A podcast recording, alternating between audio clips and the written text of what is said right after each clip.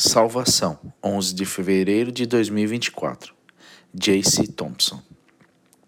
Obrigado por se juntar a nós para a última semana da nossa série intitulada Jesus no Centro da Liberdade. Junto com o nosso fim de semana de descoberta, temos falado sobre os mistérios de Jesus em Lucas 4. Lucas 4, 18 a 19.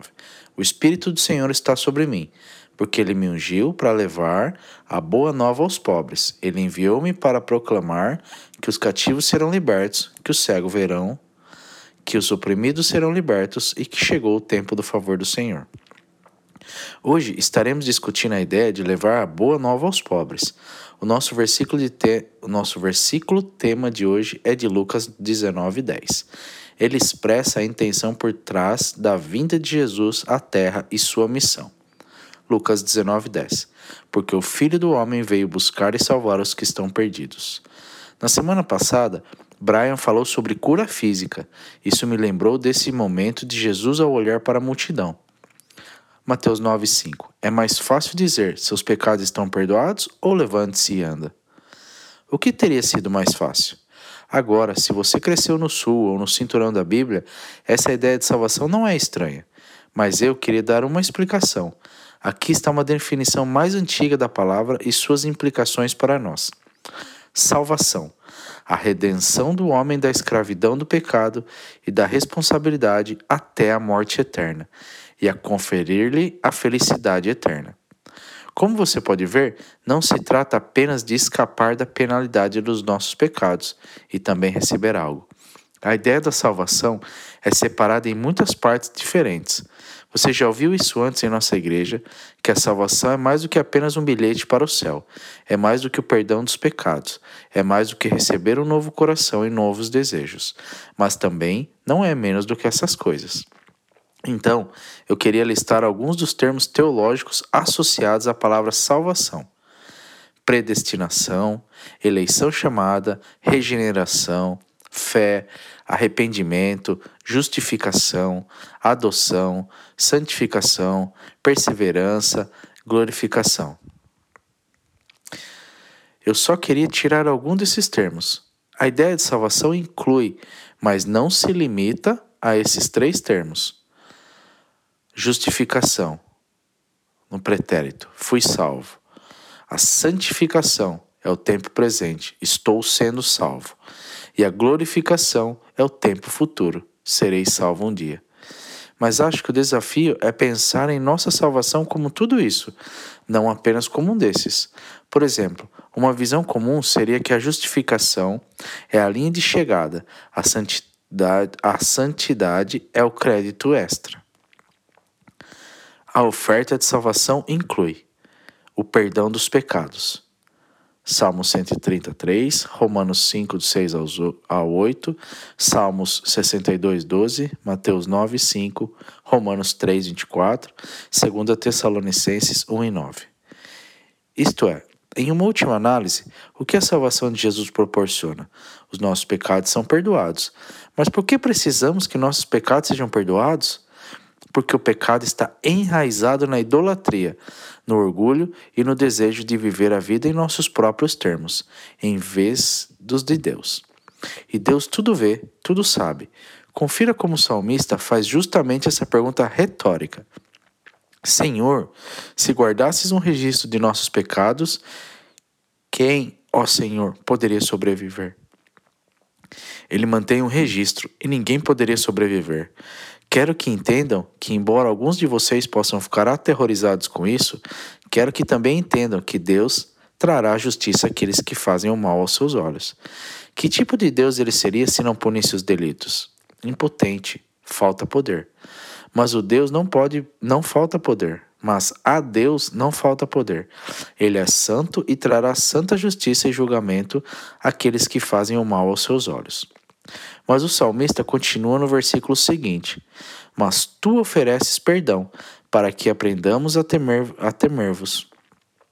Salmo 130, 134. Acho que alguns de nós podem erroneamente ver salvação e julgamento em oposição um ao outro, mas acho que a salvação vem pelo julgamento. O que quero dizer com isso?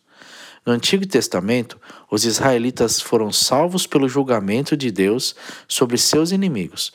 Os egípcios e os filisteus vêm à mente como culpados do julgamento de Deus e Deus salva seu povo através desse julgamento. A salvação para todos os crentes não importa sua origem, idioma, idade ou status socioeconômico, são salvos pelo julgamento que recai sobre Cristo Jesus que ele possa tomar o nosso lugar como sacrifício e tomar o julgamento corretamente proferido a nós. As Escrituras explicam isto desta maneira em Romanos 5.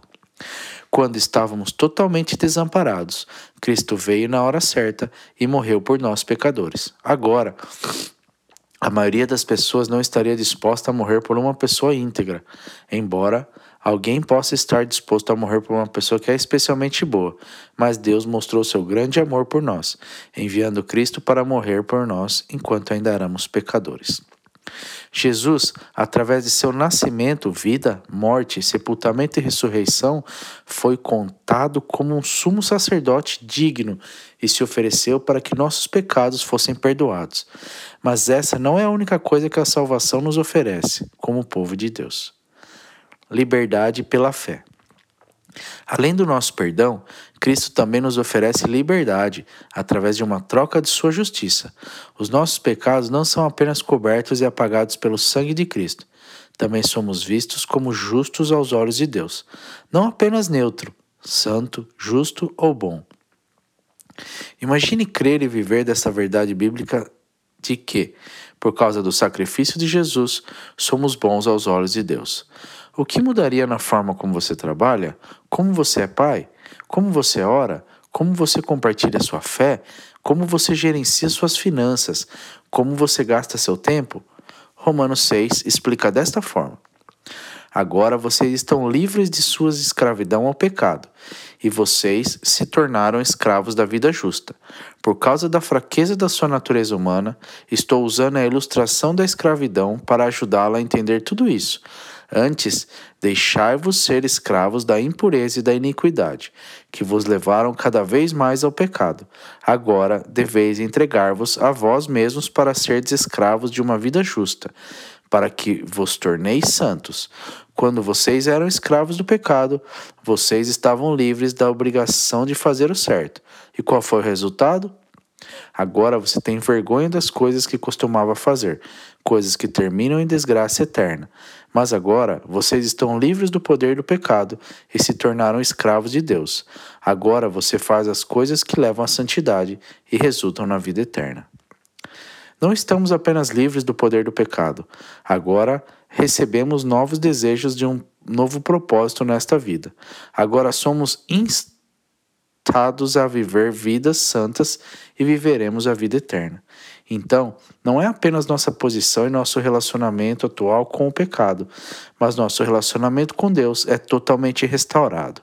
Estamos vivos para Cristo, estamos reconciliados e compartilhamos a mensagem da reconciliação. Pois Deus estava em Cristo, reconciliando o mundo consigo mesmo, não mais contando os pecados das pessoas contra elas.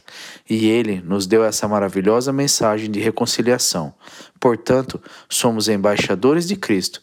Deus está fazendo o seu apelo através de nós. Falamos por Cristo quando suplicamos.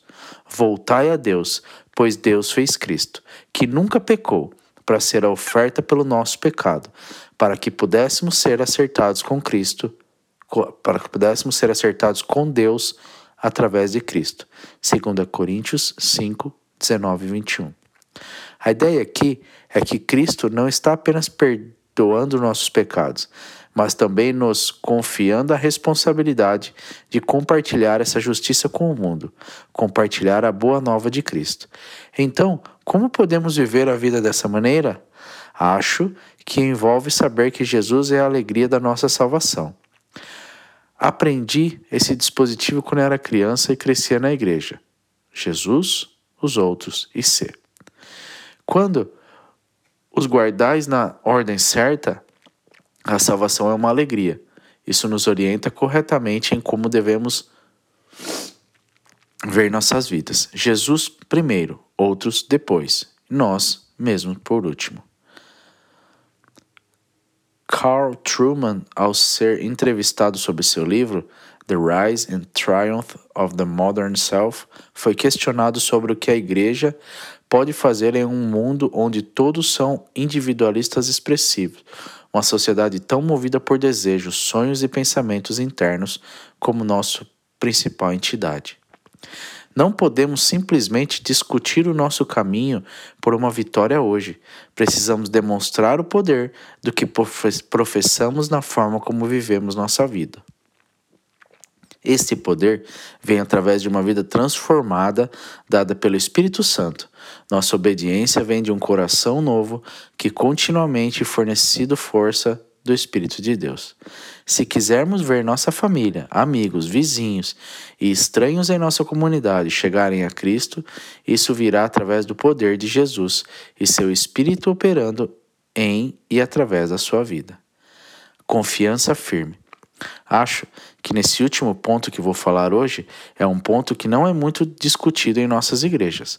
Acho que é crucial para aqueles de nós que estão procurando crescer em nossa fé que devemos nos esforçar para obter algo que a Bíblia descreve como segurança. O que é garantia? A certeza da salvação é a certeza de que a fé de uma pessoa é válida. Eles têm uma confiança firme em sua posição com Jesus. Portanto, queridos irmãos e irmãs, trabalhem arduamente para provar que vocês realmente estão entre aqueles que Deus chamou e escolheu. Faça essas coisas e você nunca vai cair. 2 Pedro 10, 10, 1, 10. Quero dar-lhes, quero dar-vos três coisas que conduzem à segurança por ordem de prioridade. Em outras palavras, o primeiro é o mais importante, pois o segundo e o próximo em importância. E o terceiro é o menor desses três. Primeiro, devemos considerar a fonte da nossa salvação. A fonte da nossa salvação não é o tamanho de sua fé, mas o objeto de sua fé. Jesus, no livro de Mateus, descreve diferentes níveis de fé. Em Mateus 6,10, ele diz: Ó, oh, voz de pouca fé. Mas em Mateus 8,10, Jesus disse que não tinha visto fé assim em toda Israel. No entanto, minha pergunta é: desses dois grupos de pessoas, aqueles que ouvem o sermão da montanha em Mateus 6 ou o soldado romano em Mateus 8, quais foram verdadeiramente salvos? Ambos. Por quê? Porque, embora tivessem quantidades ou medidas diferentes de fé, a sua fé estava no mesmo objeto, Jesus Cristo de Nazaré. A oração de eu crer, mas ajudar a minha incredulidade é uma oração de fé, mesmo que seja uma oração pedindo mais fé. Objeto de nossa fé, Jesus nos salva ao máximo.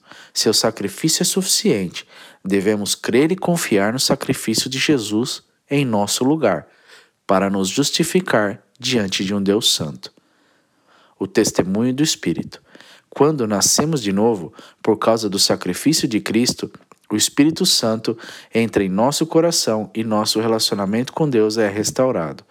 Como resultado, as Escrituras nos dizem que podemos ter segurança por causa do testemunho ou testemunho do Espírito Santo. Pois seu Espírito se une ao nosso Espírito para afirmar que somos filhos de Deus. Uma mudança sobrenatural. Essa mudança que estamos vivendo é uma mudança que devemos ver no nosso dia a dia atual. Devemos também experimentar uma crescente semelhança com Cristo à medida que amadurecemos em nossa fé. Mais uma vez, vemos que essa fé do perdão de nossos pecados não está separada do resto de nossas vidas como seguidores de Cristo. Tiago afirma que um teste de legitimidade de nossa fé não está em nossa compreensão desses fatos, mas, em vez disso, que a nossa compreensão desses fatos está repleta de obediência à lei e amor transbordante para com os outros. Então, vejam bem, a fé por si só não é suficiente, a menos que produza boas ações. Está morta e inútil. Tiago 2,17. Sua fé é legítima? Creio que essa ideia de certeza de nossa salvação é um dom de Deus. É nosso dever buscar ter certeza de nossa posição com Deus. 1 Coríntios 2,12, Efésios 3, do 17 ao 19, Hebreus 6, 11 e 12, 1 João 4 e 13. Hoje, você tem a oportunidade de começar esse relacionamento com Cristo. O chamado de Jesus foi simples na, lingu na linguagem. Creia que Jesus tomou o seu lugar Arrependa-se do seu pecado e siga a Cristo. Temos voluntários de atendimento aqui na frente e na sala de Care Connection. Se você acredita que é um seguidor de Cristo, mas está lutando com segurança, venha orar com um de nossos voluntários hoje.